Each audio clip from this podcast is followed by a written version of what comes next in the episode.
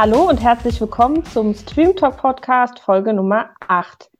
Ich bin Vanessa und ich lehne mich jetzt mal direkt aus dem Fenster, bevor wir hier richtig angefangen haben, und prophezeie, dass heute könnte meine bisherige Lieblingsfolge werden. Erst einmal Hallo Arabella und Duprilla. Hi. Hallo. Wir sprechen heute über drei Serien, die ganz klar von starken Frauen handeln. Arabella wird die Serie mehr auf Easttown vorstellen, eine Crime-Miniserie von HBO von und mit Kate Winslet. Ich habe die dritte Staffel von Master of None mitgebracht, die unter dem Titel Moments of Love läuft, von und mit Lina Wade. Und Duprila hat die Amazon Prime-Serie dabei, Underquote Railroad von Baby Jenkins, wo wir die junge Sklavin Cora begleiten werden. Als ich mir überlegt habe, wie wir diese Folge nennen könnten, hatte ich zuerst die Überlegung, sie Frauen das starke Geschlecht zu nennen. Aber dann wurde mir klar, dass hinter diesen Frauen, die wir in den Serien zu sehen bekommen, ganz klar ein Ausrufezeichen gehört. Wir starten direkt mit einer ganz großartigen, starken Kate Winslet in Meer of Easttown. Wir hören erst einmal kurz in den Trailer rein und dann stellt Arabella uns die Serie näher vor. Ich spüre, dass es wieder passiert. Die Erwartung der Menschen an mich etwas zu sein, für das ich mich nicht gut genug halte. Ich bin Detective das Easttown Police Department hat eine Leiche gefunden.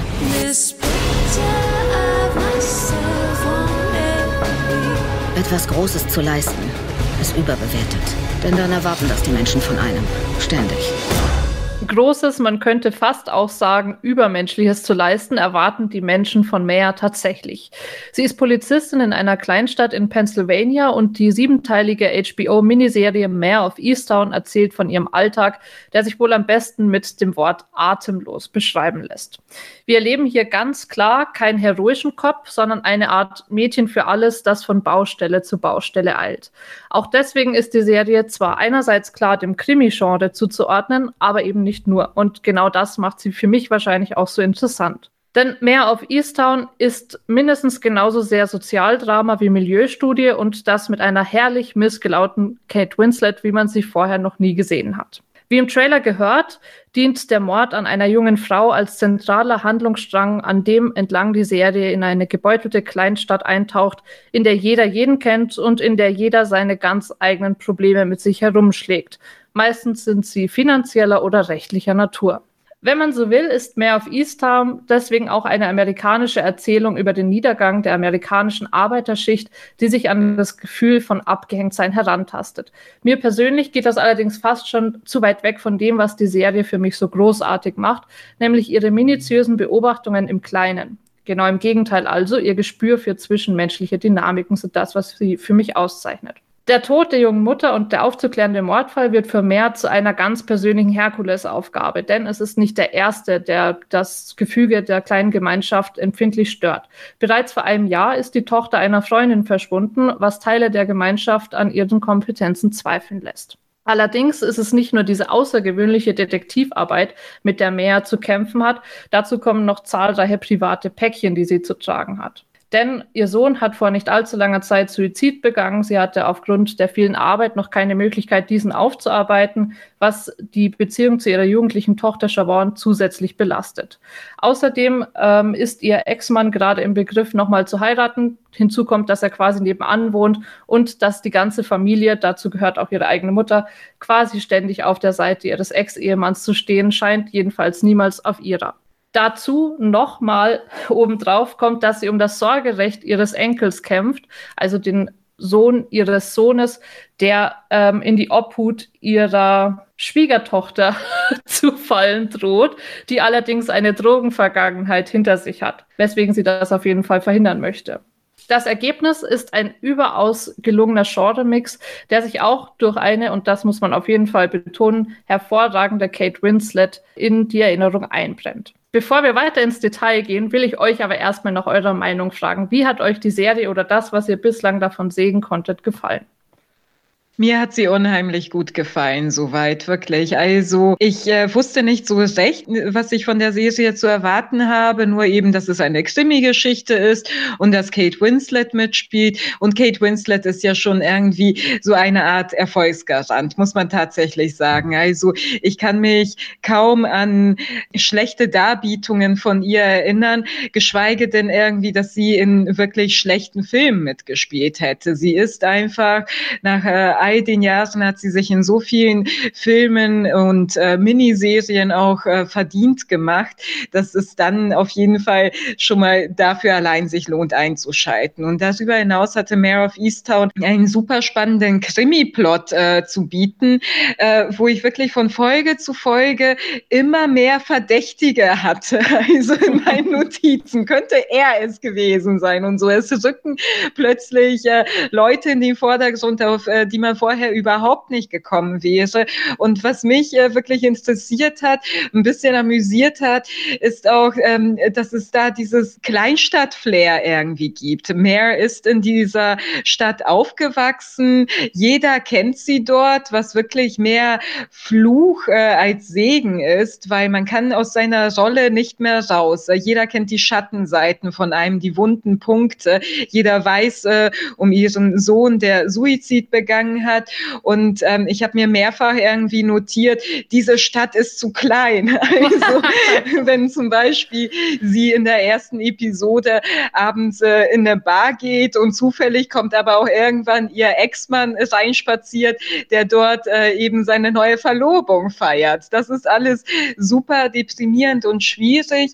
Und es ist aber auch eine wirklich von Problemen geplagte Kleinstadt, wie du schon erwähnt hast. Ja, dieses Thema des Abgehängtseins, dieses, ähm, diese Milieustudie, sie scheint dadurch, ist aber sehr, sehr subtil gehalten. Also man merkt dann irgendwie, es gibt schon einige Teenager-Schwangerschaften dort. Es gibt äh, wirklich Fälle von Drogenmissbrauch. Das ist schon interessant, aber trotzdem steht das nicht im Vordergrund, sondern für mich wirklich diese äh, Protagonistin auch, die super interessant ist. Und ich weiß nicht, wie es euch geht, aber hättet ihr euch irgendwie vorstellen können, dass sie von jemand anderem als Kate Winslet verkörpert wird? Es wäre wieder eine völlig andere Serie geworden. Also ja, das dazu.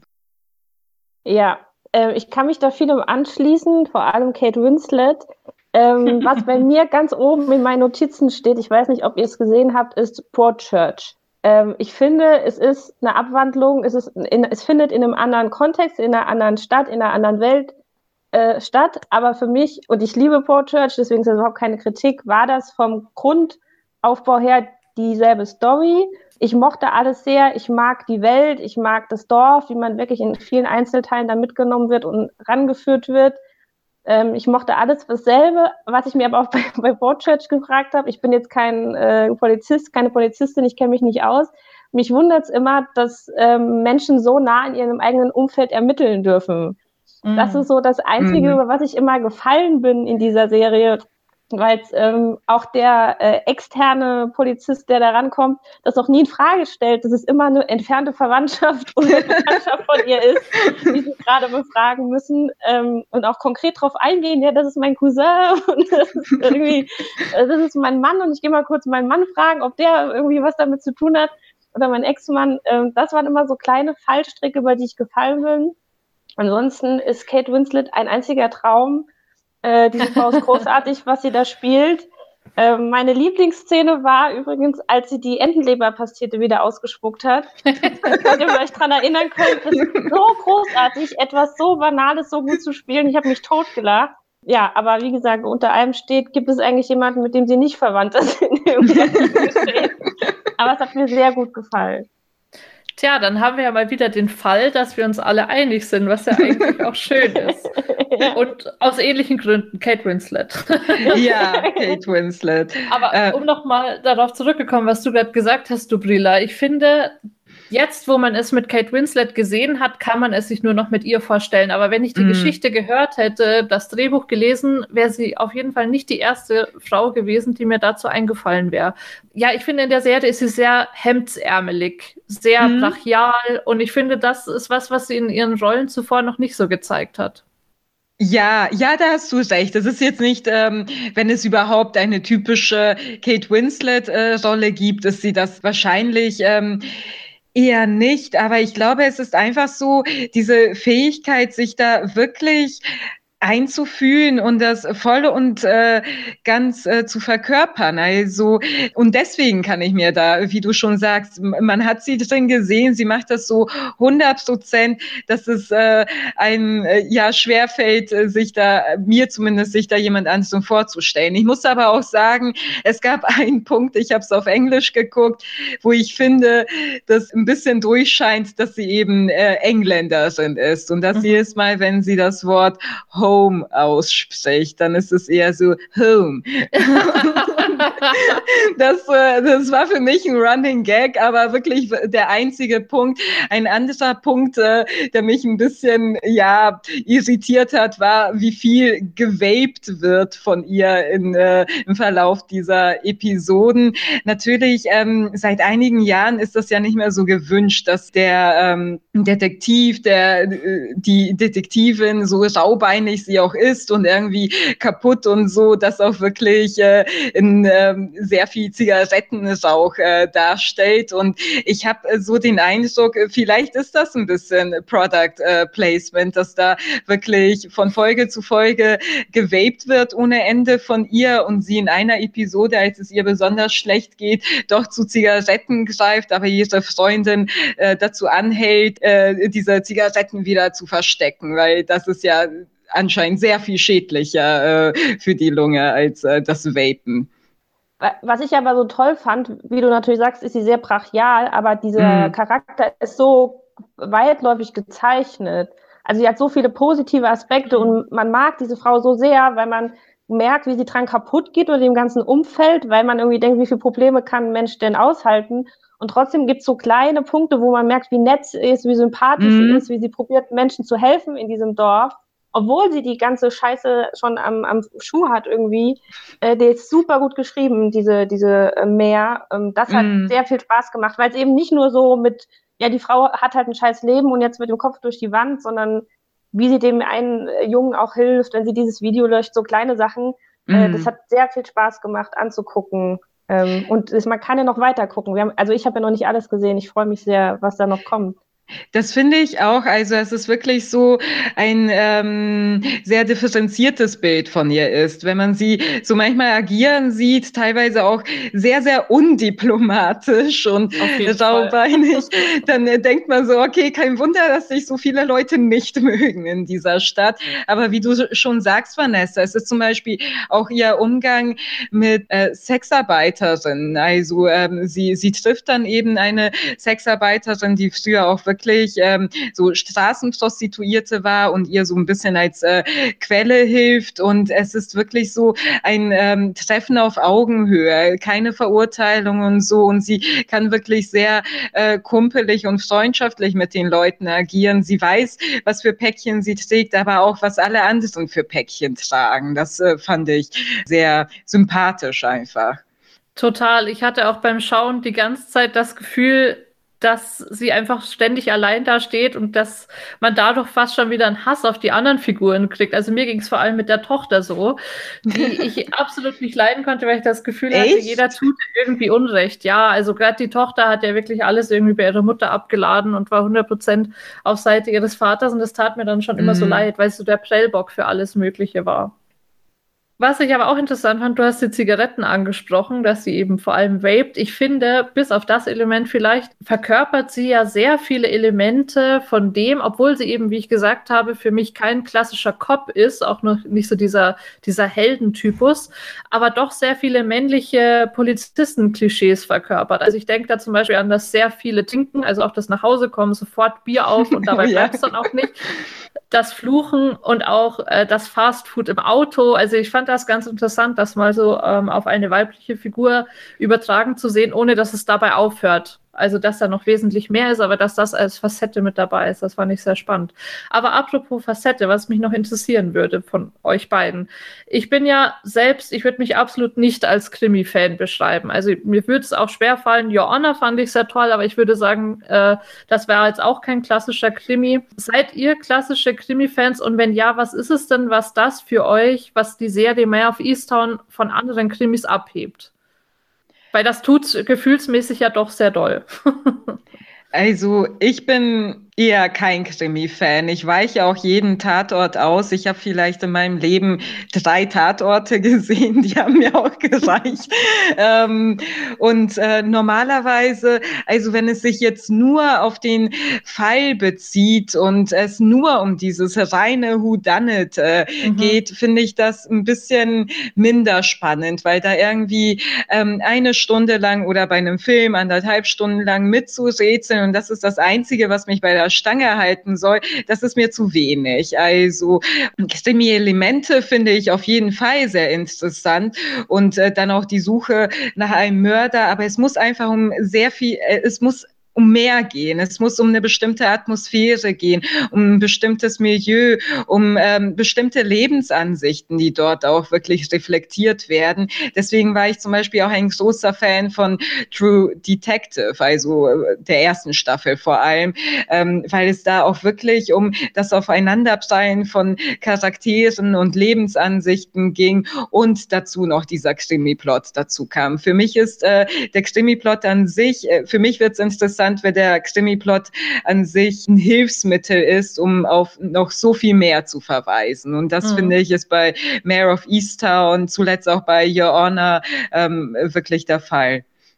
Äh, ich bin großer Krimi-Fan. Deswegen mag ich auch keinen Tatort. das Sehr schön. ähm, wie schon gesagt, also so richtig äh, outstanding ist es für mich halt nicht, weil es ist äh, Boat Church im Prinzip vom Kern her. Es ist sehr ähnlich von vielen BBC-Krimi-Sachen. Wenn man beim Tatort dran bleibt, dann kommen meistens so Sachen, die so im Skandinavischen spielen in die Richtung geht es schon. Also es ist jetzt nicht komplett was ganz Neues, es ist nur sehr, sehr gut in dem, was es ist. So. Deswegen ist mehr auf Easttown für mich so rausgestochen, ähm, weil nicht nur Kate Winslet toll ist, alles andere ist auch toll. Also mhm. die Kamera ist toll, die Stimmung ist toll, die ganzen Charaktere sind für mich toll. Ich fand alle, ob man sie jetzt scheiße findet oder gut findet, super gespielt. Äh, da hatte ich großen Spaß dran, ein toller Cast, äh, deswegen ist es besonders gut. Aber ich fand es jetzt nicht außergewöhnlich im, im Krimi-Spektrum, äh, dass man gesagt hat, sowas habe ich noch nicht gesehen. Es ist die Art von Krimi, die ich gerne gucke. Mhm. Was ich aber noch erwähnen muss, was bei uns jetzt noch äh, untergegangen ist, dass die Serie trotz der Düsternis, die ja auf jeden Fall da ist, die Schwere allein aufgrund des Themas und der Probleme, mit denen Kate Winslet, beziehungsweise jetzt sagen wir schon Kate Winslet, mehr zu tun hat, mhm. äh, auf jeden Fall da ist, ja auch der Humor eine wichtige Rolle bei ihr und bei der Figur spielt. Und ich finde, er ist auch überaus gelungen. Ich weiß nicht, wie ja. weit ihr gekommen seid, ob das in den ersten Folgen schon so eine Rolle spielt. Äh, wart ihr schon bei der Beerdigung? Bei einer Beerdigung? Okay. Ja, ja, doch. Also du, du spielst vor allem auf die Interaktion mit ihrer großartigen Mutter an, auf oder? Jeden Fall.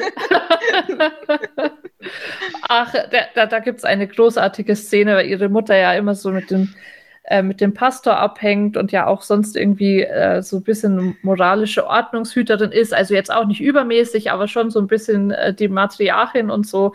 Und da wird, das ist jetzt auch kein großer Spoiler, dann auf einer Beerdigung kommt zur Sprache, dass der, dass der Witwer einmal eine Affäre mit, mit Meers Mutter hatte. Und dann gibt es einen harten Cut und man sieht einfach nur mehr eine Minute lang im Auto schallend laut lachen mit ihrer beschämten Mutter auf dem Beifahrersitz. Und das ist einfach super gut gelungen. Und auch das war was, was ich bei Kate Winslet noch nicht gesehen habe. Schallendes Lachen, glaube ich, das haben ihre Rollen bislang auch noch nicht hergegeben. Ja, das muss man ihr ganz hoch anrechnen. Ne? Also gerade in Hollywood, wo sie ja auch unterwegs ist, diese absolut nicht vorhandene äh, Arroganz. Also sie ist ihr ist einfach komplett egal anscheinend, wie sie in dem Moment aussieht, ob sie humpelt, ob sie kräftig ist, ob sie irgendwie die Haare seltsam hat, ob sie gerade säuft oder an diesem Ding zieht, dass sie sich ständig in den Mund schiebt. Äh, ganz toll. Also wie man so unarrogant eine Rolle spielen kann, das macht echt Spaß anzugucken. Ja, und man nimmt es ihr auch ab, weil auch wenn man sie, ähm, es spielt eben schon eine Rolle, wie die Leute auch in Interviews auftreten und so, was für Haltungen sie haben. Und äh, man, kann bei Kate Winslet äh, darauf bauen, dass sie sich voll und ganz einer Rolle äh, verschreiben kann, finde ich einfach. Und wie du schon sagst, also da kein Fünkchen Eitelkeit dran zu sehen ist. Und Mare ist eine Frau, wie wir sie auch in der Realität antreffen würden, wie, wie, wie man sie auch in sich selbst manchmal ein bisschen er erkennt, so Facetten davon, vom Destruktiven, vom wirklich äh, barschen, Ungeduldigen und so weiter, aber trotzdem irgendwie liebend liebenswert. Was ja. ich in dem Kontext übrigens nicht gebraucht hätte, um einen kleinen Kritikpunkt zu bringen, ist das Anwandeln mit dem Polizeikollegen. Oh Gott, Weil ja. Ge genau wegen dieser Unarroganz, sie ist nun mal nicht die attraktivste überhaupt, äh, wird sie so ein bisschen dargestellt, als ob sie doch ein Sexsymbol für einfach jeden ist. Und ich denke irgendwie, äh, ja, okay, ich ja, hm, also, weiß nicht, äh, ich finde die attraktiv, ne? Das ist nicht der Punkt, aber ob es das dann noch gebraucht hätte, dass es noch einen zweiten äh, Interessenten gibt in dem Kontext, äh, hätte sie für mich jetzt nicht gebraucht. Ja, mich hat es auch ein bisschen überrascht. Also fand ich auch ein bisschen unnötig, aber ich dachte, es geht so darauf hinaus, dass sie sich gern selbst im Wege steht, weil da buhlt ja auch noch jemand anderes um ihre äh, Gunst und ähm, der, der eigentlich ein bisschen besser zu ihr passen würde. Also, das war jetzt eigentlich schon ein Spoiler, aber. Ja. ähm, für mich war das nicht so störend, äh, weil es für mich ähm, einigermaßen gut erklärt worden ist, warum er sich zu ihr angezogen fühlt. Und das, glaube ich, auch nicht nur rein aufs Äußerliche zu reduzieren war, sondern schon, dass sie ihre besondere Art, wie sie Polizeiarbeit betreibt, zu schätzen wusste, obwohl das am Anfang für Reibereien sorgt. Also vielleicht noch mal ein Satz zur Einordnung. Ähm, ihr wird recht bald, als dieser zweite Mordfall sich ereignet, ein junger Polizist, der gerade Schlagzeilen gemacht hat, als erfolgreicher Ermittler an die Seite gestellt. Und dadurch fühlt sie sich zunächst bevormundet. Er arbeitet eben auch sehr nach Lehrbuch, ist aber dann, ja, sie finden dann doch irgendwie zueinander. Und ich denke, dass er dann zu ihr aufschaut und dass das die Anziehung ausmacht. Aber ich verstehe, wenn man es als störend empfinden kann. Ja, also ich frage mich halt, ob dann direkt äh, sexuelle Spannung da sein muss. Du kannst ja auch freundschaftlich zusammenarbeiten. Es war halt so ein bisschen so ein, so als Gegenpart zu dieser, äh, zu dieser starken Frau muss es dann noch diese weibliche Seite geben. Irgendwie hatte ich das Gefühl, dass man da so ein Gegengewicht aufbauen wollte mit diesen Verehrern. Ähm, aber jetzt nicht mega negativ, aber dachte ich kurz so, ha, okay, wo kommt das jetzt auf einmal her? So, ja. Äh, wie gesagt, ich fand es stimmig, aber ich finde auch, sonst waren wir uns ja sehr einig. Dann finde ich, können wir, wenn ihr sonst nichts mehr hinzuzufügen habt, an der Stelle mit Mayor of Easttown zum Schluss kommen mhm. und würden dann nach einem kurzen Trailer weitermachen mit Master of None. Let's say yeah. we're at a party. Mm-hmm. Maxwell's playing. Love him. You don't know me. I don't know you. And I ask you out on a date, would you say yes?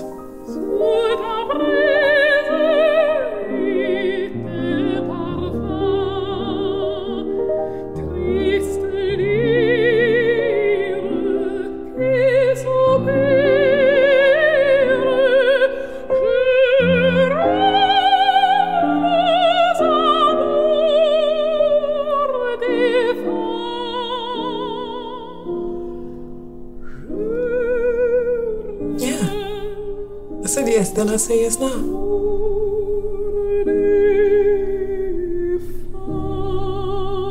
Wenn man mich nach einer Serienempfehlung fragt, habe ich so eine Handvoll Serien, die ich immer wieder vorschlage.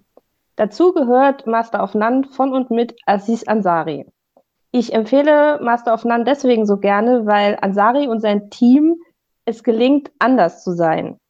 Die Serie um den eher erfolglosen Schauspieler indischer Abstammung Dev hat im Storytelling einen Anspruch auf realitätsnahe Geschichten. Unverschönt, nicht verzerrt und dabei immer mit einer Spur Humor in Form von Zynismus oder Ironie bespricht Ansari gesellschaftlich relevante Themen wie die Probleme des Erwachsenwerdens, aber auch Einwanderung oder Coming Out. Aziz Ansari, der die Hauptrolle Dev selbst spielt, scheut sich dabei nie, auch mal Platz für, ein, für eine Story zu machen und immer wieder selbst in den Hintergrund zu treten. Sehr gelungen ist das zum Beispiel in der mit einem Golden Globe für das beste Drehbuch ausgezeichneten Folge Thanksgiving in Staffel 2. In dieser Folge begleiten wir Devs beste Freundin Denise, eine lesbische Afroamerikanerin, über mehrere Jahre hinweg bei ihrem Coming Out. An dieser Geschichte von Denise schließt nun nach einer vierjährigen Pause nach Staffel 2 die dritte Staffel mit dem Namen Moments of Love wieder an. In diesen fünf Folgen, die seit dem 23. Mai auf Netflix zu sehen sind, begleiten wir Denise und ihre Ehefrau Alicia. Denise hat mittlerweile ein erfolgreiches Buch geschrieben, hat Alicia geheiratet und ist mit ihr in ein abgelegenes, unfassbar süßes Cottage gezogen ins Umland von New York. Die Beziehung von Denise und Alicia scheint nahezu perfekt. Bis zu dem Abend, als Dev mit seiner Freundin zum Abendessen vorbeikommt. Übrigens eine der zwei ganz kleinen Auftritte von Ansari. Zwischen Dev und seiner Freundin kommt es während des Abendessens zu einem klischeehaften Beziehungsstreit zu Themen wie Zukunftsvorstellungen, Kinder ja, nein, für immer den gleichen Partner, ja oder nein. Nachdem Dev und seine Freundin zurück in New York sind, schweben diese Beziehungsfragen weiterhin im Landhaus. In den kommenden Folgen sehen wir Denise und Alicia dabei, wie sie eben diesen großen Fragen nachgehen wobei Alicias Kinderwunsch das wichtigste Thema darstellt. Der für mich emotionalste und besonderste Teil ist hier, und da Spoilerwarnung, als wir Alicia dabei begleiten, wie sie ihren Kinderwunsch in die Tat umsetzen will. Und die Fallstricke sehen, über die man als Frau und im Besonderen als lesbische Frau zu steigen hat. Alicia dabei zu sehen, tut einfach nur weh. Als die Ärztin in der Kinderwunschklinik ihr erklärt, dass man von der Krankenkasse zwar die Kosten bei einem Orca-Angriff erstattet bekommt, aber nicht die bei einer künstlichen Befruchtung für ein lesbisches Elternteil, da verschlägt es einem einfach nur die Sprache. Dies ist ein Beispiel für die perfekte Zusammenstellung von Ansari von Zynismus, Wut und Witz in der gleichen Sekunde.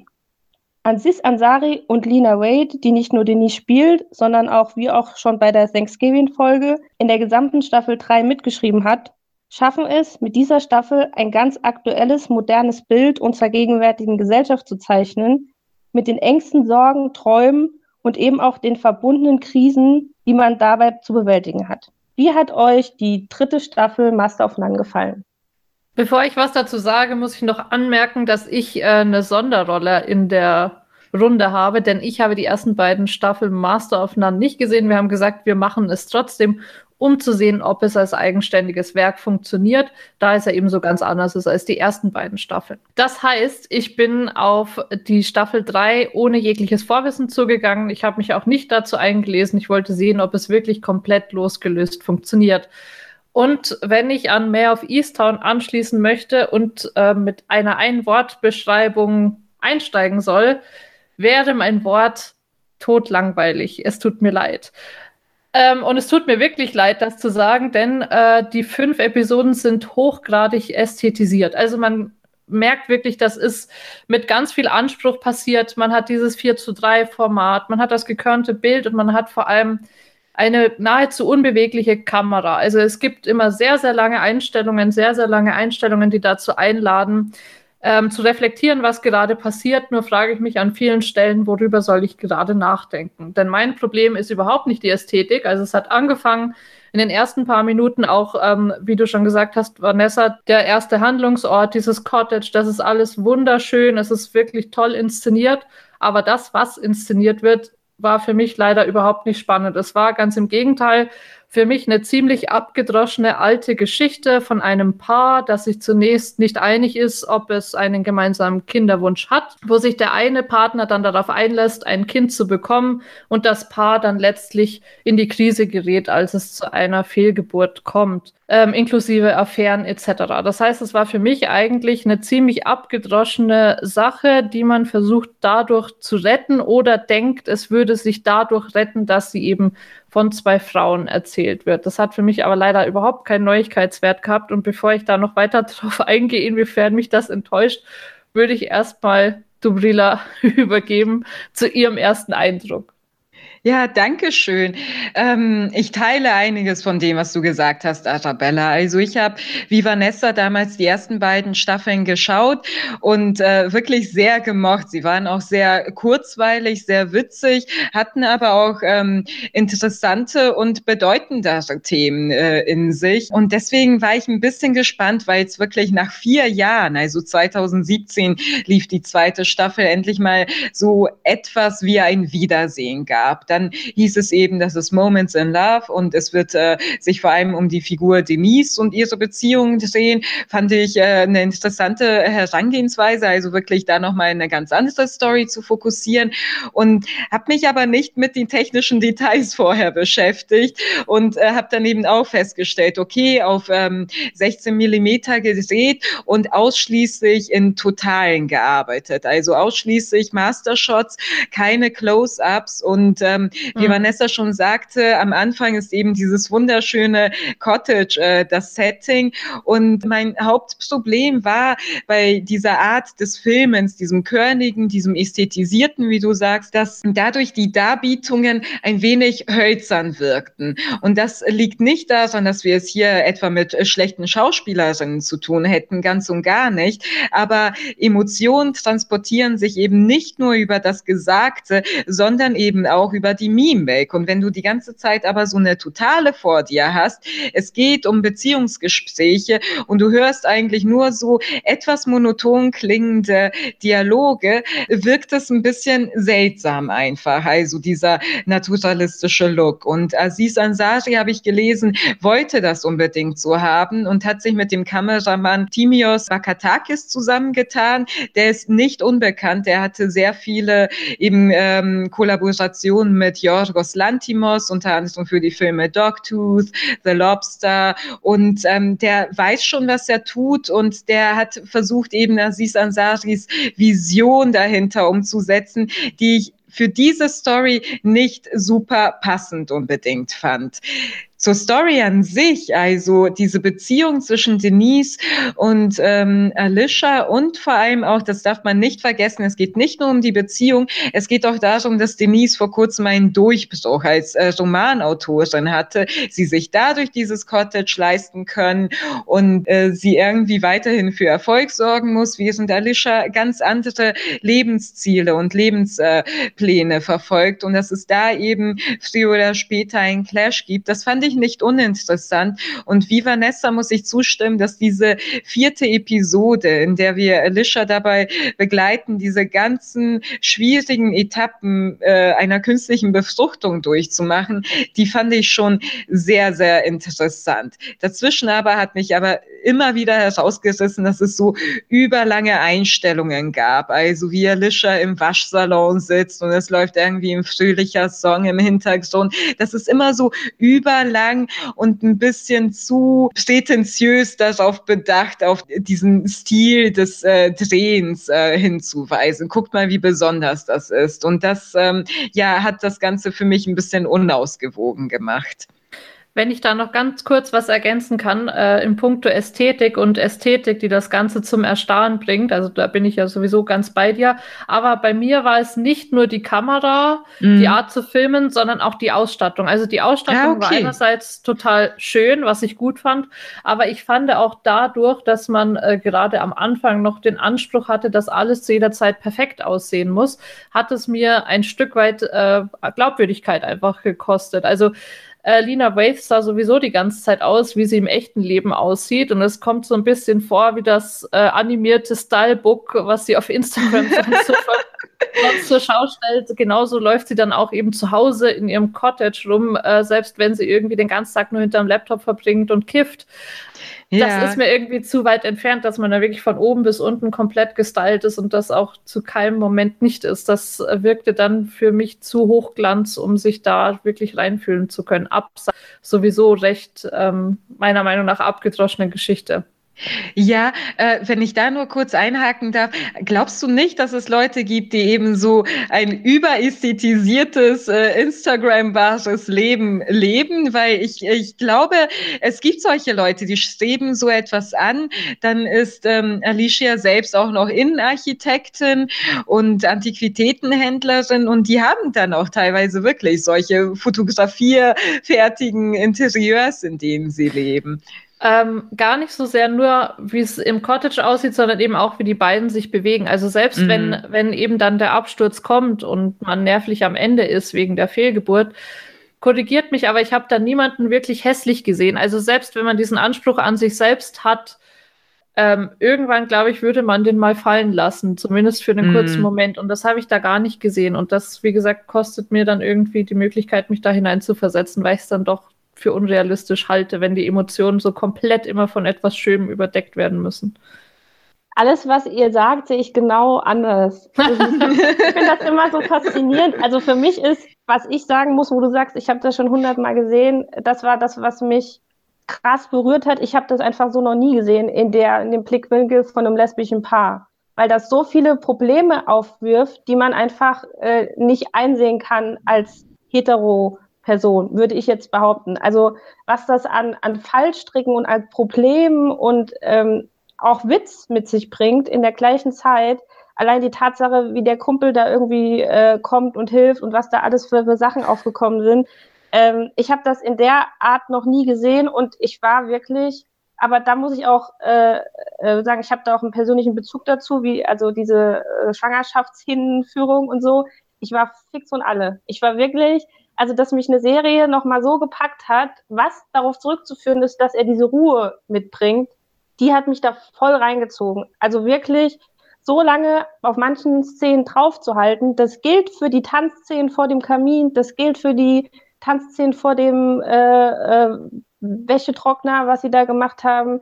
Und es wurde für mich alles aufgelöst. Dieses Fenster über dem Bett, wo man denkt, ja, das muss jetzt auch noch sein, wurde thematisiert. Es war Thema brauchst du dieses Scheißfenster? Du mit deinem, mit deiner Stylo, mit deinem Stylo-Haus hier. Ich habe dir hier ein schönes Stylo-Haus hingebaut. Ich brauche dieses Haus gar nicht. Diese Diskussionen wurden geführt. Und deswegen hat sich für mich alles, was man kritisieren könnte, in meinen Augen, wurde erklärt, wurde aufgelöst. Ähm, was man äh, sagen muss zu dem generellen Style äh, der Staffel, das ist halt äh, Aziz Ansari. Also wenn man die vorigen äh, Staffeln gesehen hat, es gibt ja auch ganze Folgen in Schwarz-Weiß, wo er wirklich als Stilmittel in Italien sagt, ich drehe in Schwarz-Weiß, ich drehe in dem Stil der alten italienischen Filme und genauso wurde das jetzt auch als Stilmittel ähm, verwendet. So, darauf habe ich mich auch eingelassen, weil ich wusste, dass das so sein wird. Muss aber sagen, mich hat es gar nicht gestört. Denise, wie sie da ist, äh, funktioniert als Weiterentwicklung von Denise aus den ersten beiden Staffeln. Deswegen hat das für mich auch super gepasst auch diese, dass es so krass eingerichtet war, wurde ja auch wieder aufgelöst, als sie dann wieder hinkommen und die Einrichtung nicht mehr da ist. Also auch das war nicht dieses übertönte, ist es Teil der, der, der Serie und wird nicht erklärt, sondern es wird erklärt, dass sie das extra viel zu schön gemacht haben und vielleicht auch von ihrer Beziehung zu viel wollten, zu künstlich probiert haben, was darzustellen, was die Realität nicht äh, mitgebracht hat. Ähm, und deswegen war ich da so tief drin und äh, war wirklich krass berührt. Also ich war am Ende, gerade weil das dann auch so aufgelöst wird, wie es aufgelöst wird, äh, wirklich krass. Ihr merkt das, ich finde gerade das Ende nicht, weil ich so emotional berührt war. Ja, ich muss auch sagen, mich hat es insgesamt keineswegs äh, kalt gelassen. Also es stimmt schon, dass mich dieser Stil ein bisschen abgeschreckt hat. Ich ihn auch einfach ähm, ein bisschen unnötig fand. Aber es stimmt schon, dass äh, die Stärke dieses Stils, dieses naturalistischen Lo Looks und ähm, dieses Arbeitens mit einem natürlichen Licht irgendwie schon so eine gewisse Ruhe, äh, so ein Ruhepol, ähm, der eben dazu beiträgt, dass solche Themen wie eben die ähm, unendlichen Strapazen so einer künstlichen Befruchtung und so weiter wirklich nochmal ein bisschen spürbarer werden. Das äh, fand äh, ich auf jeden Fall interessant und mir waren die beiden auch keineswegs egal.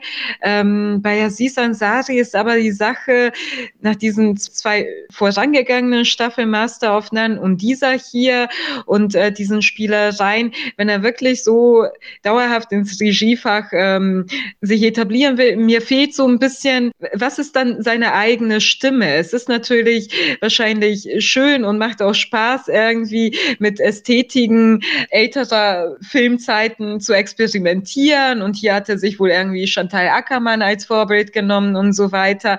Aber äh, zunächst einmal sollte es irgendwann darum gehen, auch seinen eigenen äh, Stil, seine eigene Sprache da zu finden und dann auch nochmal zu äh, schauen, passt mein visuelles Experiment mit der Story zusammen, die ich, die, die ich erzählen will. Und äh, ich finde hier teilweise nur, nicht äh, für die Gesamtstory. Ähm, ich würde gerne nochmal auf das zurückkommen, was du gesagt hast, Vanessa, dass es für dich den Neuigkeitswert auch hatte, weil es eben zwei Frauen sind. Vielleicht haben wir da unterschiedliche Sehgewohnheiten. Also ich gucke halt ziemlich viel Queer Cinema oder halt auch speziell Filme über, über Lesben und genau deswegen hat mich das an Master of None gestört, weil es gibt eigentlich nur drei Themen oder Settings, in denen Filme über Lesben stattfinden. Es ist das Coming Out, das ist der Historienfilm, der jetzt gerade eben sehr stark ist mit Ammonite. Da haben wir wieder Kate Winslet oder Porträt einer Jungfrau in Flammen. Also das ist gerade der aktuelle Trend. Oder du hast das Thema künstliche Befruchtung. Und gerade als du davon erzählt hast, äh, ist mir das nochmal eingefallen, dass es genau diesen Plot, also wirklich Sudden Realization, bei The L-Word gab. Und das ist sowas wie der Klassiker halt schlechthin ähm, über lesbische Geschichten oder an lesbischen Geschichten. Da gibt es ein Paar, das versucht, schwanger zu werden. Dann ähm, gibt es eine Fehlgeburt. Daraufhin wird die andere Partnerin untreu und das, die Beziehung zerbricht. Also das ist was, was mir mindestens einmal genauso begegnet ist und in anderen Konstellationen auch schon mehrmals. Also das ist so diese drei Hauptsettings und deswegen fand ich es auch schade, dass man sich dann wieder so etwas rausgreift, wenn man schon sagt, man erzählt ihre Geschichte weiter, dass die wieder auf so ein sehr altbekanntes Erzählmuster, als gäbe es nur das Thema irgendwie reduziert wird. Es ist aber eine ähm, ne, ne krasse äh, Haltung, wenn du sagst, ich habe es mindestens einmal gesehen und dann reicht es mir auch zwischen zwei äh, lesbischen Frauen, weil oft. Aber das, ich meine, also vielleicht um es zu spezifizieren, um dir da den Wind aus den Segeln zu nehmen, einmal ganz genau in dieser Konstellation. Eine möchte, eine möchte nicht. Es geht schief, man geht fremd, man geht auseinander. Und es sind auch zwei hochbetagte, reiche Frauen. Die eine davon leitet ein Kunstmuseum, die andere, also ja. die ist quasi Lena Waith in der Story, also auch künstlerisch unterwegs. Und die andere ist die Hausfrau, die zu Hause das Heim schön einrichtet. Also es gibt eigentlich schon ziemlich viele Parallelen und auch sonst äh, gibt es das einfach sehr oft, ähm, die, die, die, Paarung, dass äh, Frauen versuchen, schwanger zu werden und dann funktioniert es erstmal nicht. Und auch genau das, was du beschrieben hast mit dieser unangenehmen Situationen, wie macht man es? Und dann fragt man einen Freund äh, und der muss dann vorbeikommen, der muss in einen Becher ejakulieren und dann muss man schnell ins Schlafzimmer huschen und irgendwie die Befruchtung durchführen. Das ist wirklich ein sehr oft gezeigtes Motiv. Ja, also ich will ja auch gar nicht äh, dir deine subjektive äh, Wahrnehmung da nehmen. Du hast äh, mehr gesehen wie ich, weil ich habe es in der Form noch nicht gesehen. Ich fand trotzdem die Kombination von Stilmittel äh, ganz, ganz toll gewählt. Also auch eben so lange drauf zu bleiben, wie sie dich diese Spritze setzen will. Und das habe ich in der Form, also du sagst jetzt wieder, habe ich schon gesehen oder so. ähm, aber es war, oder zum Beispiel, einfach um zu erklären, ich mag halt diese Art von Ruhe. Also ich sehe sehr gerne so äh, Art von Serien, die so gemacht sind. Und ähm, als sie zurückkommt vom, von einem, also sie ist unterwegs, kommt zurück und kriegt einen Anruf, der nicht positiv ist da geht sie in ein mhm. anderes Zimmer und Ansari bleibt auf ihrer Handtasche im Flur drauf und zeigt mm. einfach viel zu lange in der objektiven Wahrnehmung diese Handtasche und ich habe geheult. Das ist für mich, ja. das, das Stilmittel greift bei mir. Das ist natürlich subjektiv, aber bei mir funktioniert es. Also ich fand diese Folge auch sehr, sehr berührend, weil letzten Endes, also für mich hat es, muss ich ganz ehrlich sagen, überhaupt jetzt keine große Rolle gespielt, dass da irgendwie eine lesbische Beziehung porträtiert wird und auch diese ganzen, diese Odyssee der künstlichen Befruchtung ähm, ist auch einfach etwas, das eben nicht nur lesbische Frauen durchmachen, sondern auch zum Beispiel eben heterosexuelle, alleinstehende Frauen in dieser Form durchaus durchmachen. Also das ist auch ähm, Thema bei dieser Aufklärung äh, durch die Ärzte, was die Versicherung trägt und was nicht. Und eine Wunschschwangerschaft ohne Partner ist auch also äh, grundsätzlich ein, ein bisschen äh, schwierig. Das äh, zum einen, was mich generell aber so ein bisschen gestört hat. Also, wenn wir überhaupt über Beziehungsthematiken sprechen, es ist eine monogame Beziehung, äh, die dargestellt wird, über Jahre von ja recht äh, gut betuchten zwei Frauen aus einem gewissen gehobenen Milieu und so weiter. Und ähm, da ist es ja sowieso generell ein bisschen begrenzt, was erzählt wird. Es geht ab einem bestimmten Alter immer ums Heiraten oder nicht heiraten. Hm, ist man denn glücklich in dieser monogamen Beziehung oder sieht man sich doch noch mal um? Und dann vielleicht eben auch um solche Kinderwunschthemen, bleibt man zusammen oder nicht? Und ähm, womit ich ein bisschen ein Problem hatte, erzählerisch äh, einfach, also was die Reise der Protagonistinnen betrifft, ist, ähm, und damit betreten wir Spoiler-Territorium, äh, Denise das spürt man in der ersten Episode, finde ich, recht deutlich, ist nicht unbedingt eine Frau mit Kinderwunsch. Also während Alicia sagt, ähm, ich äh, hätte diesen Kinderwunsch, ich hätte sehr gern ein Kind, ist sie eher so, ach, na gut, und ähm, dann äh, kümmern sie sich darum, aber von sich aus hat sie nicht unbedingt diesen Kinderwunsch, äh, was ja auch in Ordnung ist. Und ähm, man merkt schon fast, sie hofft, äh, äh, dass äh, es auch auch eher ähm, nichts wird mit dieser äh, ersten, mit diesem ersten Befruchtungsversuch und so.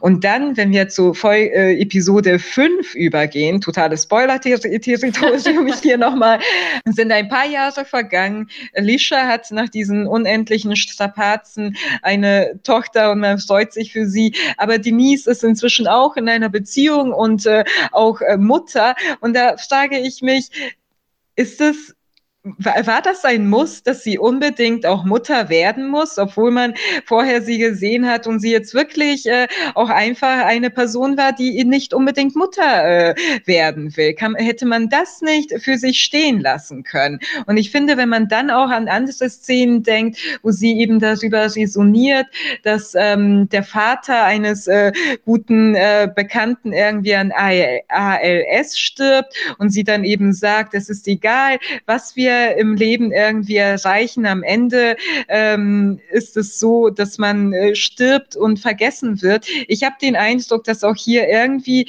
so ein bisschen schon fast wieder propagiert äh, wird. Ähm, pflanzt euch fort, das ist das Einzige, was Sinn macht am Ende. Also das ist so, was mich ein bisschen gestört hat, dass man nicht wirklich treu einer Figur gegenüber ist. Habt ihr es auch so empfunden? Das hatte ich eben in meiner, äh, meiner Einführung mit Erwachsenwerden gemeint. Ich finde, das ist auch relativ schön erklärt. Ich habe an, an Denise am Ende so ein bisschen, nicht, dass sie das jetzt feiert, dass sie jetzt Mutter ist, aber dass sie so ein bisschen erkannt hat, äh, dass es vielleicht, wie sich das vorgestellt hat mit ihrer Karriere und als Karrierefrau in diesem fancy Haus, dass es halt nicht ihr Leben war. So. Und dass sie sich darauf eingelassen hat, mit dieser neuen Frau dann eine Familie zu versuchen. Das war so ein bisschen das, was ich kann auch wirklich sein, dass es für mich die ideale Serie war und mich alles abgeholt hat, aber auch diese Alleinphasen, die sie dann hatte, auch die, äh, die Zeit, wie das Haus immer leerer wurde, in dem sie das verbracht hat, da hat, hat mich das voll mitgenommen. Ich habe voll mir eingebildet, ich würde ihre Gedanken verstehen, dass sie vielleicht äh, selber gemerkt hat, dass sie einen falschen Weg gegangen ist und dieses Coolsein vielleicht gar nicht so läuft, wie sie sich das vorgestellt hat. Das hat für mich funktioniert. Ja, also mir ist es nicht so störend aufgefallen tatsächlich, aber so wie du sagst, kann man es auf jeden Fall problematisch finden. Vanessa, bei dir klang es jetzt wiederum ein bisschen so, als wäre das die logische Konsequenz, also als wäre das auf jeden Fall so, wenn man erwachsen wird und älter, hat sie erkannt, dass sie vorher ein falsches Leben geführt hat. Aber war es so? Nee, es ist ja immer, also es ist ja für die Rolle immer subjektiv, aber ich habe das dass man, dass sie vielleicht einfach ihre Träume aufgegeben hat. Also, dass sie dann merkt, sie wird nicht diese Schriftstellerin, die sie werden will. Sie wird jetzt wieder relativ normal, geht wieder zurück, macht wieder normalen und hat sich dafür entschieden, dann dieses Familienleben zu leben. Ob es das Richtige ist, wird ja am Ende auch nicht klar. Ich meine, sie ist ja auch nicht 100% glücklich in diesem neuen Leben. Äh, da kommt ja auch nochmal was, wo, wo, wir gezeigt bekommen, sie sind beide nicht da 100% angekommen. Aber es ist vielleicht ein Prozess von Erwachsenwerden, dass man sich halt versucht, ähm, irgendwo zu finden. Und der nächste Schritt zwischen äh, wir sind die Coolen auf dem, auf dem Dorf äh, ist dann vielleicht wieder dann versuchen Niemand ist cool auf dem Dorf in einem Cottage, okay? ähm, das waren alles so Wege, also nicht, dass das zwangsläufig der einzige Weg ist, sehe ich überhaupt nicht so. Ähm, aber das ist vielleicht für sie und jetzt, wo der Punkt, wo wir dann quasi äh, die, die Serie verlassen, kann ja auch wieder was ganz Neues passieren. Wer weiß, wie es dann weitergeht. So, das wird ja so mehr oder weniger offen gelassen. Ähm, ich, mich hat das abgeholt. Ist dann eine Fortsetzung geplant? Wisst ihr das zufällig, wenn wir da schon angelangt sind? Von, also es war ja wirklich ein äh, Outstanding, eine Outstanding-Staffel. Mhm. Also Aber generell Master of None?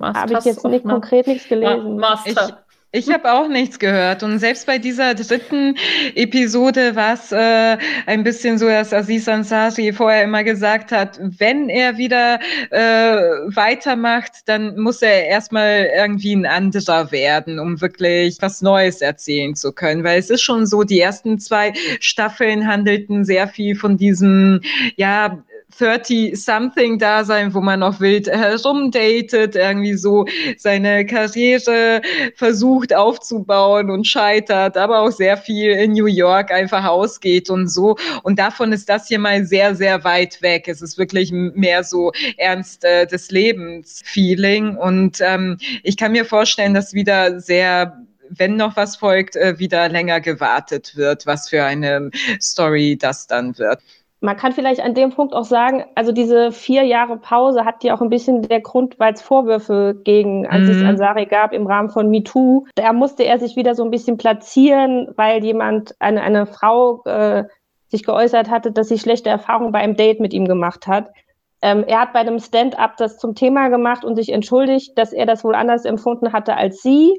Ähm, und damit sollte das Thema dann einigermaßen klar sein. Aber da er ja in dieser Serie die Rolle selber spielt, als der Typ, der alle versteht. Also dieser Dev ist ja wirklich der, der irgendwie probiert, für alle cool zu sein und allen ein gutes Gefühl zu geben und er immer so ein bisschen das Opfer ist in der Dating-Welt.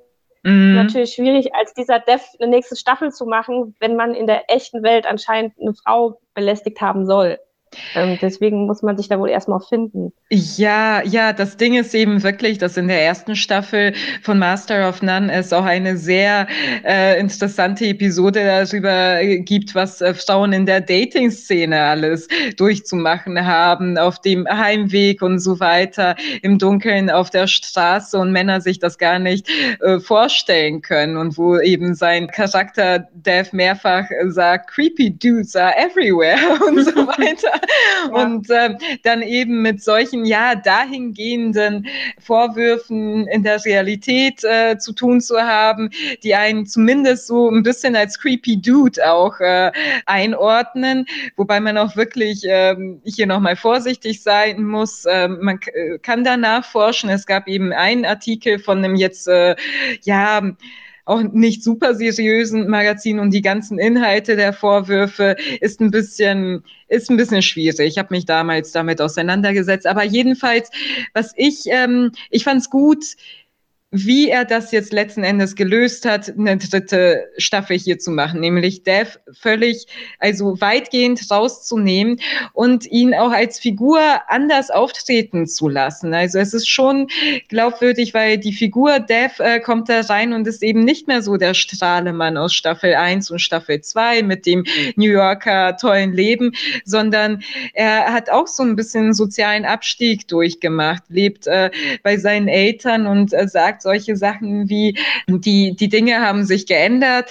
Ich äh, wusste damals nicht, äh, was ich habe an meinem Leben. Und ähm, das sind äh, auch Punkte des Erwachsenwerdens. Also, dass man vielleicht irgendwie seine, ja, unbeschwerteren Zeiten, dass man dem wirklich auch ein bisschen hinterher trauert. Und das äh, fand ich, ähm, ja, einen interessanten Punkt ihr macht dann immer voll Lust aufs Älterwerden. Das muss ich schon sagen. Was, was ich noch äh, in diesem Kontext, weil wir die ganze Zeit von Asari reden, noch wichtig finde, ähm, man kann ihn ja finden, wie man will und was mhm. er da mhm. gemacht hat, steht im Raum. Aber er hat halt äh, Lina White wirklich auch den Platz gegeben, ähm, dass sie da mitschreibt und auch bei dieser Thanksgiving-Folge, wo es um das Outing von Denise geht, ähm, das muss man manchmal in, dem, in der Hollywood-Welt betont. Es war jetzt nicht ein, ein Typ, der sich da hingesetzt hat, ein Hetero gesagt hat, ich schreibe jetzt mal, wie so ein Outing stattfindet, sondern das durfte auch äh, äh, äh, sie mitschreiben. Und die, das würde ich so ein bisschen, wenn man das als Kritikpunkt sehen wollte, weil immer Asari drüber steht, sagen, da hat jetzt nicht ein Typ erklärt, wie es ist, wenn zwei äh, Frauen irgendwie in der Situation sind, wo ähm, sie in der, Staffel 3 sind, würde ich jetzt mal behaupten. Das muss man vielleicht sagen, weil ich immer nur von Asari geredet habe in meiner Einführung. Ja, also insgesamt haben wir ein bisschen gemischte Ansichten zur dritten Staffel, kann man sagen, oder? Ja. ja. Wenn gemischt heißt, jeder der andere. ja. Also, ja, ich ja, kann es also bedingt empfehlen. Genau. Ich weniger. okay. Dann kommen wir jetzt zu äh, Duprila und Underground Railroad und vorher hören wir uns dazu auch mal den Trailer an. Wo sind sie hin? Diejenigen, die fliehen und nie zurückkehren. Hier werden wir nichts außer Leid finden. Schmerz und Leid mehr nicht. Es ist Zeit, dass wir verschwinden. Das Mädchen auf diesem Steckbrief wird wegen des Mordes an einem Kind gesucht. Der Mann hat schon meine Mama verloren. Und jetzt mich. Der wird niemals aufgeben, bis er mich gefunden hat. Oh, da ist Wut in dir. Die Wut nährt dich ja, aber... Das ist eine schlechte Nahrung. Die schlechteste von allen. Zu welchen Grausamkeiten ein Mensch doch fähig ist wenn er von dem Recht seines Handelns überzeugt ist. Dies war ein erster Teaser zu The Underground Railroad, der zehnteiligen Amazon-Serie, die von Barry Jenkins konzipiert und gedreht wurde. Barry Jenkins hatte seinen großen Durchbruch 2016 mit seinem Oscar-prämierten Film Moonlight und die Vorlage für die Serie The Underground Railroad lieferte der US-Autor Colson Whitehead mit seinem 2016 erschienenen Roman. The Underground Railroad ist in den USA der 1800er situiert und es geht um die Flucht vor der Sklaverei. Auf diese begibt sich die junge Sklavin Cora, die von Tuso Mbedu gespielt wird, nachdem sie Zeugin einiger Grausamkeiten auf dieser Farm wurde und äh, selbst auch einiges an Brutalität überstehen musste. Zu der Flucht überredet sie der Sklave Caesar, der sie schließlich am Ende der ersten Episode Episode zu der Untergrundbahn führt, die sie in die Freiheit bringen soll. Und hier verweben sich eben Realistisches und Surrealistisches, wie es auch in Colson Whiteheads Roman der Fall ist. Denn Underground Railroad bezeichnet eine reale historische Begebenheit und ein lose formiertes Schleusernetzwerk, das von 1780 bis 1862 schwarzen Sklaven aus den Südstaaten der USA zur Flucht in die sichereren Nordstaaten und bis nach Kanada verhalf. Dieses Netzwerk wurde gebildet aus Fluchthelfern. In vielen Fällen waren das selbst ehemals Sklaven. In manchen Fällen waren das aber auch weiße Abolitionisten oder pazifistische Quäker. Das Netzwerk bestand aus geheimen Routen, Schutzhäusern und einer verschlüsselten Kommunikation, die sich ab den 1850ern Metaphern aus der Eisenbahnorganisation bediente, daher der Name The Underground Railroad. Es gab einige sehr wichtige, bis heute bekannte Mitglieder äh, dieses Schleusernetzwerkes und äh, die wohl bekannteste Figur ist Harriet Tubman, die mit 29 Jahren selbst der Sklaverei entkam und danach noch mehrfach in den Süden zurückkehrte und ihr eigenes Leben riskierte, um weiteren Sklaven zur Flucht zu verhelfen. Optimistischen Schätzungen zufolge konnten durch die Underground Railroad zwischen 1810 und 1850 bis zu etwa 100.000 Sklaven befreit werden. Aber man muss das natürlich in Relation setzen zu den vier Millionen Sklaven, die es in den USA 1860, ein Jahr bevor der amerikanische Bürgerkrieg ausbrach, gegeben hat. Zurück zur Serie The Underground Railroad. Wie erwähnt, fliehen Cora und Caesar gemeinsam mit einer Untergrundbahn äh, ihrem brutalen Plantagenleben. Aber bald ist ihnen schon der Kopfgeldjäger Arnold Ridgway gemeinsam mit seinem zehnjährigen schwarzen Schützling Homer auf den Fersen. Fast jede Episode führt im weiteren Verlauf Cora zu einer neuen Station und mitunter weiß man nicht, was das größere Übel wäre. Ridgway wieder in die Hände zu fallen und zurück zur Plantage nach Georgia zu müssen oder den weißen Einwohnern vor Ort zu begegnen. Und so verfolgen wir über die fokale Figur Cora diese Stationen mit, die sie zurücklegt. Es geht von Georgia nach South Carolina, dann nach North Carolina, nach Tennessee und Indiana. Und nirgendwo findet Cora tatsächlich Frieden und die Möglichkeit, ein selbstbestimmtes Leben dauerhaft und frei von Angst zu führen. Barry Jenkins erkundet über Coras schmerzhafte Odyssee, die brutalen Realitäten der Sklaverei dabei. Er zeichnet die Mechanismen der Entmenschlichung nach, die ihr zugrunde liegen. Und er widmet sich natürlich insbesondere Coras Schicksal und was sie alles durchzustehen hat, aber in einigen Folgen auch dem äh, Kopfgeldjäger Ridgway, der wirklich scheinbar besessen davon ist, Cora ähm, zurückzuholen nach Georgia. Und äh, er erkundet ein wenig die Motive, die ihn zu diesem Verhalten veranlassen. Es ist eine großartige Besetzung Besetzung, die wir hier erleben, finde ich. Äh, nicht nur Tuso Mbedu in der äh, Rolle von Cora, sondern auch Joel Edgerton als Arnold äh, Ridgway. Ähm, Joel Edgerton ist für mich sowieso ein Phänomen, ein großartiger Schauspieler, den man vielleicht aus It Comes at Night kennt, The King und äh, den beiden Filmen, bei denen er auch selbst Regie führte. Das wäre Boy Erased und The Gift. Dann muss ich noch lobend hervorheben William Jackson Harper als Royal, der mir wirklich äh, nochmal Lust gemacht hat, äh, vielleicht mal The Good Place anzuschauen, wo er auch mitspielt und unbedingt den sehr jungen Chase Dillon, der Homer spielt. Insgesamt hat mich diese Serie wirklich von Beginn an eingesogen, was sehr viel mit Jenkins Fähigkeit zur Erzählung in epischer Bandbreite zu tun hat. Darauf würde ich gern äh, auch noch näher eingehen. Es ist eine Serie, die einem ja einiges an Zeit abverlangt. Die Episoden sind im Schnitt so eine Stunde lang, aber es lohnt sich wirklich sehr, sie sich anzuschauen. Und ich würde sagen, wenn man einmal angefangen hat, kann man eigentlich auch nicht wieder aufhören. Das wäre auf jeden Fall mein Eindruck. Was ist euer erster Eindruck gewesen? Ich hatte ja ganz am Anfang gesagt, dass ich glaube, dass es meine Lieblingsfolge bisher werden könnte, was daran liegt, dass ich alle drei Serien unglaublich gut fand. Was bei Underquote Railroad der Fall ist, dass ich glaube, dass es das krassendste und packendste und einnehmendste ist, was ich jemals gesehen habe. Ich kann mich nicht erinnern, was gesehen zu haben, was mir so wehgetan hat. Ähm, ich musste stellenweise Pausen machen beim Gucken, weil ich es nicht mehr ausgehalten habe. Ich habe es zu allen Uhrzeiten geguckt, weil ich irgendwann dachte, vielleicht fange ich direkt morgens irgendwie an und habe am Wochenende morgens angefangen, war kaum auszuhalten. Ich habe es abends geguckt, war kaum auszuhalten. Ich habe es mit Alkohol und ohne Alkohol geschaut.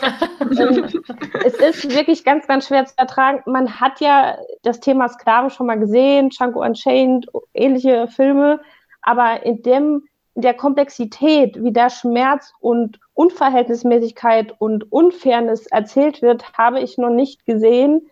Ähm, mir war stellenweise einfach schlecht, aber es war großartig, es ist großartig gespielt wie du schon gesagt hast, es sind unglaublich gute Schauspieler, die ganz, ganz toll spielen. Man will auch wissen, wie es weitergeht, weil es auch total gut aufgebaut ist bis zum Ende.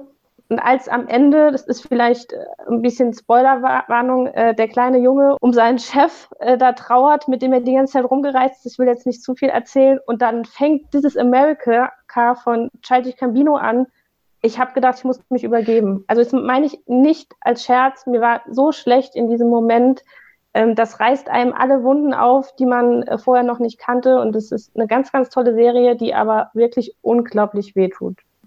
Also ich kann mich in deinem Urteil äh, nur anschließen. Ähm, es war eine Serie, die mir wahnsinnig gut gefallen hat, an die ich auch sehr hohe Erwartungen wegen Barry Jenkins hatte, weil ich eigentlich bis jetzt noch nie ähm, von dem enttäuscht worden bin, was er gemacht hat er hat sehr hohe ästhetische Ansprüche, die hat er auch wunderbar umgesetzt in The Underground Railroad, wobei man natürlich klar sagen muss, das ist nicht das, was hier zuerst im Fokus steht, aber von vorne. Wenn ich mich noch mit daran erinnere, als ich hier angefangen habe, die Serie zu gucken, muss ich sagen, mir ging es zumindest bei der ersten Folge zunächst ganz anders. Also ich hatte nach der ersten Folge absolut keine Lust mehr weiterzuschauen und das lag vor allem daran, dass es sich mir zunächst wie ein weiteres 12 Years a Slave äh, präsentiert hat. Also klar, man sieht in der ersten Folge, wird erstmal etabliert, wird erstmal gezeigt, wie ist die Situation der Schwarzen, ähm, der harte Alltag auf einer Baumwollplantage, die extreme Folter. Also man bekommt sehr grafisch, sehr genau, sehr lange gezeigt, welche Gewalt davor herrscht. Ähm,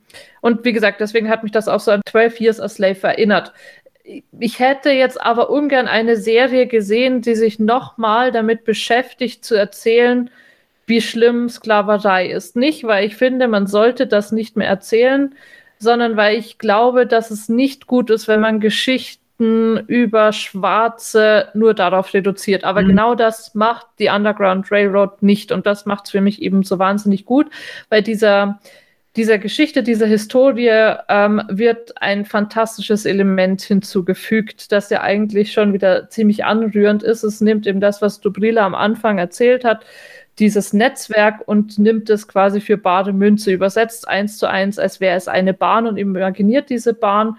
Und ich finde, diese Bahn ist einfach ein wahnsinnig gutes Mittel, um in Stationen zu erzählen. Also diese mhm. Gliederung der Serie war für mich auch was ganz, äh, was ganz Neues. Also vielleicht nicht neu, aber auf jeden Fall in diesem inhaltlichen Zusammenhang etwas sehr Neues. Und fand ich auch als ein gutes Vehikel, um das als ja auch ein Stück weit metaphorisch zu sehen. Also wenn man jetzt an die zweite Folge denkt, die erste Station, die Cora zurücklegt, sie kommt in North Carolina, war das, ne?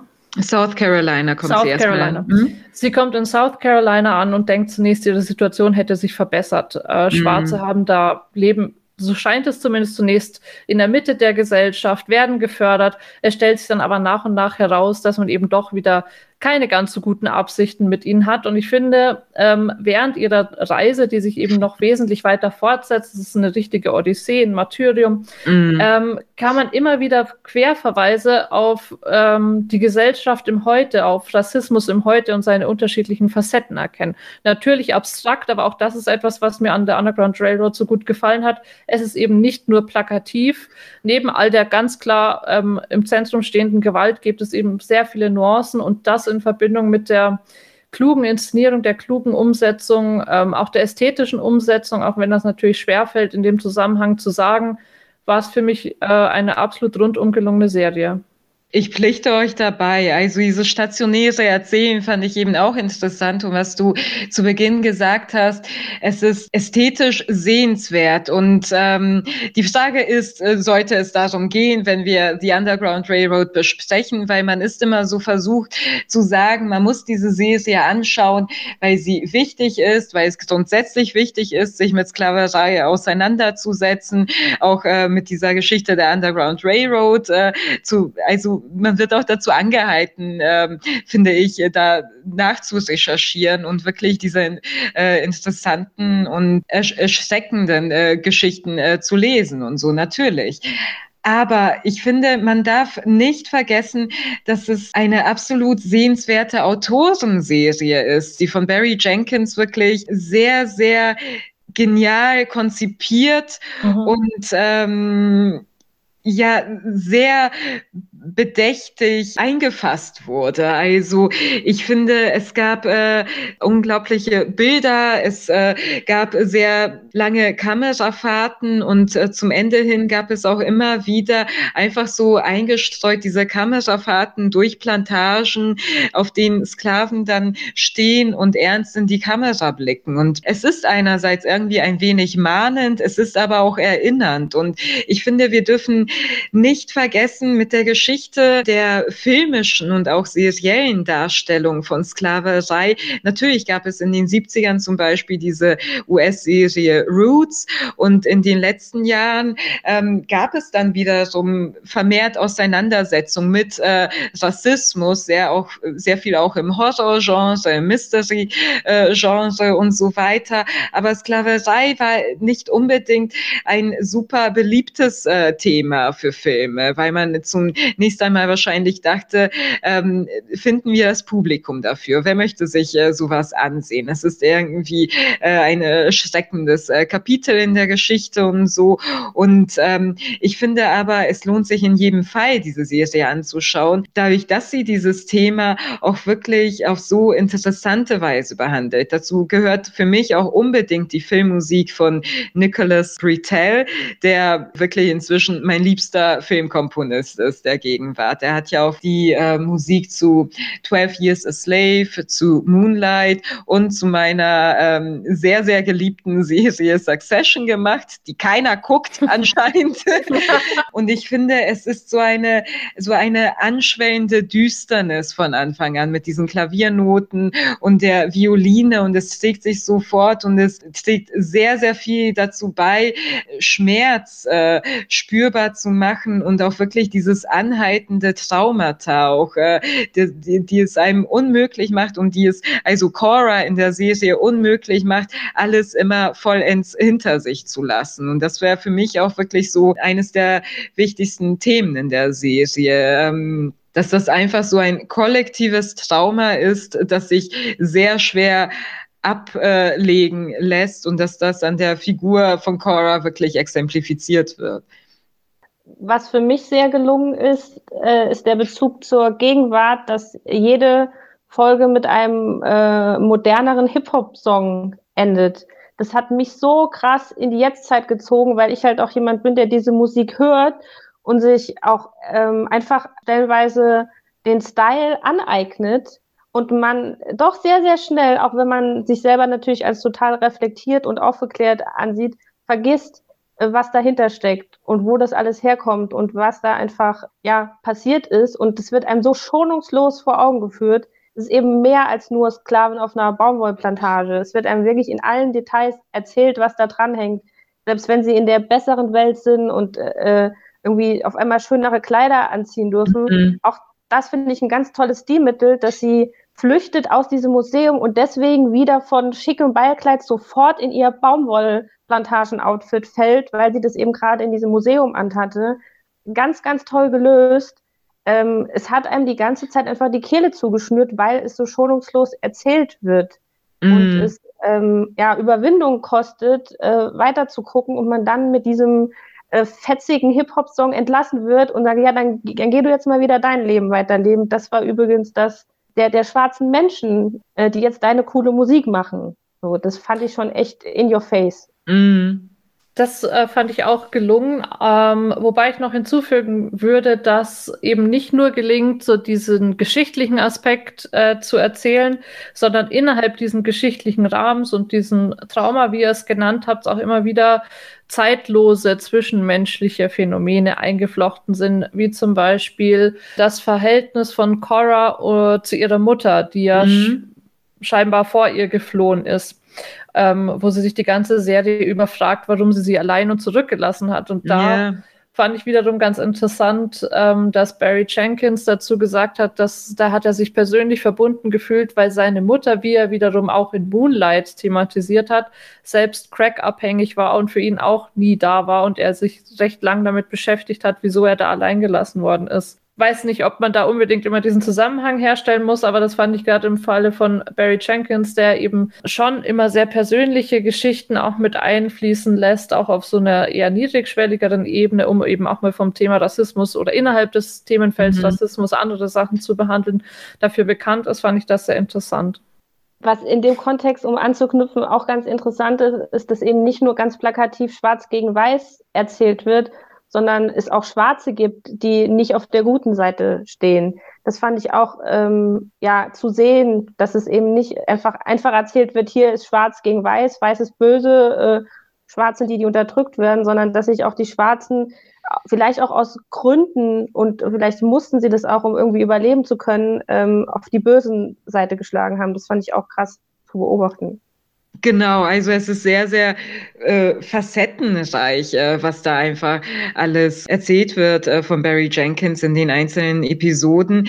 Ich muss auch sagen, es war ähm, auch einfach unvorhersehbar. Man hatte natürlich immer Hoffnung für die Protagonistin, dass sie eines Tages irgendwo ankommt, wo ihr Ridgway nicht mehr auf der Spur ist, ähm, dass sie wirklich äh, dieses Leben findet und sie wünscht ja nicht viel mehr als ähm, Frieden und dass sie einfach ihr Leben frei äh, leben kann. Das ist ja es ist so etwas Selbstverständliches. Das Ding ist, es gibt dann diese Episoden 8 und 9, da sieht es so aus, als wäre sie ganz nah dran. Sie ist in Indiana, wo sie wirklich in einer Community lebt äh, mit anderen Schwarzen, teilweise auch ähm, äh, ehemalige Sklaven, die sich frei gekauft äh, haben, andere wiederum, die wirklich frei geboren wurden, in Anführungszeichen.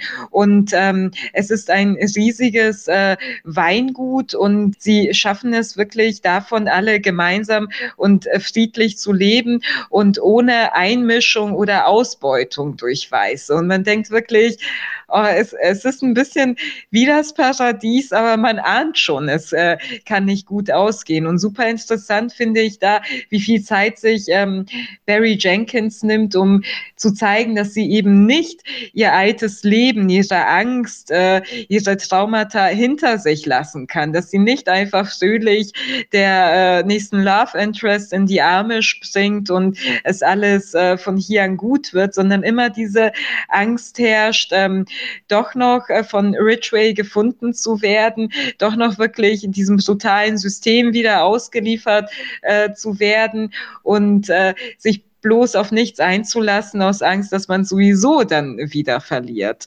Und äh, das fand ich sehr, sehr schmerzhaft und heftig. Also diese Serie fügt einem, wenn man sie schaut und sich wirklich auch auf die Protagonistin einlässt und mitfiebert und so einfach äh, wirklich auch Schmerzen zu. Total. Wo ich noch einen Querverweis erkannt habe oder glaube erkannt zu haben, äh, von wegen Menschen unterdrücken andere Menschen aus unterschiedlichen Gründen, ist bei dem Verstecken auf dem Dachboden, habe mhm. ich an mhm. äh, Anne Frank denken müssen, mhm. ähm, was mich auch wieder krass mitgenommen hat, weil ich dann wieder aus dieser Sklavengeschichte kurz raus bin und dachte, irgendwie, aus irgendwelchen Gründen bekämpfen Menschen sich gegenseitig.